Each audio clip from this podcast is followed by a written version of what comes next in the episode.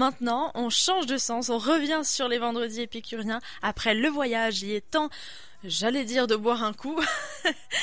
Déjà, on avait commencé l'émission avec Caroline de Villers et ses cocktails. Mais là, cette fois, c'est Michel Marcoux qu'on retrouve avec justement un petit tutoriel pour démarrer son vignoble. Michel, bonjour. Oui, bonjour.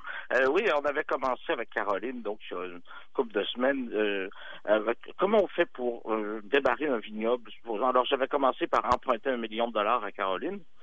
Euh, ce qui était quand même, à mon avis, une somme conséquente pour démarrer quelque chose de bien. Alors, on a commencé par choisir euh, vraiment à quel endroit on va faire le vignoble, quel genre de climat on veut, l'orientation de la pente, tout ça, et on en était rendu à avoir planté nos vignes. On avait choisi du Céval et du Vandalcliche, deux cépages que je connais, et on était dans le trois ans d'attente déjà. Alors, parce que, évidemment, avant de, produire du raisin, c'est pour ça que j'ai emprunté un million. Euh, parce qu'il faut vivre pendant ces, trois années, années où on n'a pas de raisin. On pourrait toujours s'amuser à vinifier du raisin qu'on ferait venir de Californie ou des trucs comme ça. Euh, mais je ne sais pas trop ce qu'on ferait du vin et euh, on pourrait pas le vendre vraiment comme vin québécois. pas, du tout, mais on pourrait toujours s'amuser à, voir si nos équipements fonctionnent bien parce qu'il va falloir s'équiper. D'accord? Euh, comme je dis, on va, euh, on a trois ans euh, pour mettre la cuverie au point puis se faire se, préparer à produire du vin. Alors, c'est un long processus. C'est pour ça que je voulais parler de ce sujet-là, parce qu'on la viticulture est, un, est, assez nouvelle au Québec, tout de même. Même si on a planté des raisins il y a longtemps, euh, ça, c'est un phénomène qui est relativement nouveau. Et on a une toute petite surface plantée. Encore ça, on doit s'approcher des 600 hectares maintenant. Alors, euh, à certains endroits, au Chili, par exemple, 600 hectares, c'est un vignoble moyen. D'accord? Alors que ça correspond à toute la viticulture québécoise. Oui, alors en, France, on va retrouver dans le Languedoc-Roussillon des trucs, euh, des endroits comme ça, d'immenses vignobles d'immenses vignobles de plaine. Je ne sais pas si tu as eu l'occasion d'aller dans ces régions. Eh bien non, pas toujours. Moi, c'est plus, euh, c'est plus la région, la région Champagne et Cantal. Nous, c'est, moi, on va dire, j'ai plus fait le chemin des fromages que le chemin des vins. ah, d'accord, c'est ça. Alors, en, Champagne, ben, on a quand même des vignobles relativement morcelés, même si le truc est, relativement immense euh, en tout.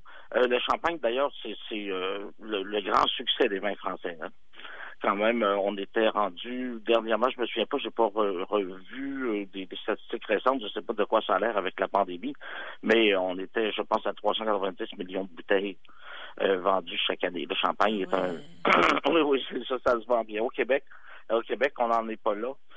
du tout. Par contre, justement, lorsqu'on arrivera à la vinification, une fois qu'on a qu'on a cueilli nos raisins, parce qu'on va bien les cueillir un jour, D'accord? On cueille, on cueille nos raisins. Et là, déjà, il y a des choix. il y a des choix qui sortent à nous. Alors, normalement, on va les fouler. D'accord? Là, on va faire éclater la peau avec un appareil qui s'appelle le fouloir, comme ça. Et là, on a déjà des choix. On a encore des choix. Euh, est-ce que tu as entendu parler des vins oranges? Quoi? les, vins oranges. C'est vraiment la, seule réaction que j'ai, c'est vraiment quoi? oui, ben, en fait, je trouvais ça drôle euh, parce que tout à l'heure, je relisais des articles sur le vin orange, euh, puis on avait le voilier orange de, de, de, juste avant. Je me suis dit, ah, ouais, euh, je suis vraiment raccord ah, c'est parfait, assorti totalement. Ah, ben, alors, les vins oranges sont des vins, en fait, qui, datent de l'Antiquité, euh, même, en fait, plutôt de la préhistoire, parce qu'on a retrouvé des places des, des, en Georgie, euh, des traces de vinification, et on sait que il y a 8000 ans, on faisait le vin de cette façon-là. Maintenant, lorsqu'on fait du blanc, le plus souvent, on va faire éclater le raisin ou directement, on peut avoir des pressoirs pneumatiques assez, euh, assez puissants pour extraire le jus directement. Laisser le, vin en contact, le raisin, euh, le jus en contact avec la peau, comme on le fait pour les vins rouges. On veut vraiment tout de suite avoir un jus clair. Mais dans le cas du vin orange, et on pourrait faire ça si vous voulez vous amuser dans, votre première vinification après avoir démarré votre vignoble québécois, vous allez laisser tout simplement les peaux en contact avec le jus pendant toute la fermentation, euh, comme on le fait pour du vin rouge. Et à ce moment-là, on va avoir des types de vins complètement différents, alors qu'un vin blanc avec un peu plus d'amertume, euh, une couleur plus foncée. Euh, et euh, je faudrait vraiment que tu goûtes. Oui, on va être obligé de, Est-ce que c'est ça? Parce que dans le studio on peut pas faire de dégustation encore. Ben oui, ce sera en nous là. C'est ça, il va falloir trouver une façon. On va inviter Nicolas, euh, Nicolas euh, à venir. Il y a un problème avec le vin orange, par exemple. Euh, j'en ai acheté quelques fois, le, souvent à prix assez élevé, et j'ai trouvé un défaut particulier à ce vin-là. C'est qu'à chaque ah. fois que je l'ai goûté avec plusieurs personnes, j'étais toujours le seul à aimer ça. Ça en fait plus, techniquement, ça en fait plus. Mais c'est quoi la Qu'est-ce que, qu'est-ce que tu dirais comme. J'ai trouvé ça, j'ai trouvé ça très drôle alors. Euh, par contre, ce sont des vins très structurés, alors qu'on peut euh, vraiment euh, les, peut-être ce sont des vins, à mon avis, plus pour accompagner à table que pour prendre l'apéro. Oui. D'accord, alors c'est plus structuré que ça. Mais euh, alors on va en arriver à faire notre vin orange, peut-être euh, si on démarre notre vignoble ensemble, avec le million de dollars euh, emprunté à Caroline. Allez, c'est parti. C'est parti. Moi, je, c'est comme, je, je suis pas une experte en vin. C'est, c'est vrai que moi, on m'a, dans, dans ma vie, quand on m'a perdu du moment où on a commencé à me dire, euh, quand je pose la question, je dis, ah, il est vraiment bon ce vin-là. Comment est-ce qu'on décrit? Ah, oh, bah, il est moelleux. Ah, ah. la, première, fois, ça surprend. Hein. Vraiment, le, tout ce qui est le vignoble, tout ce qui est l'expérience du vin, c'est quelque chose de surprenant. Puis justement, Mais toi, tu viens pas d'une région viticole.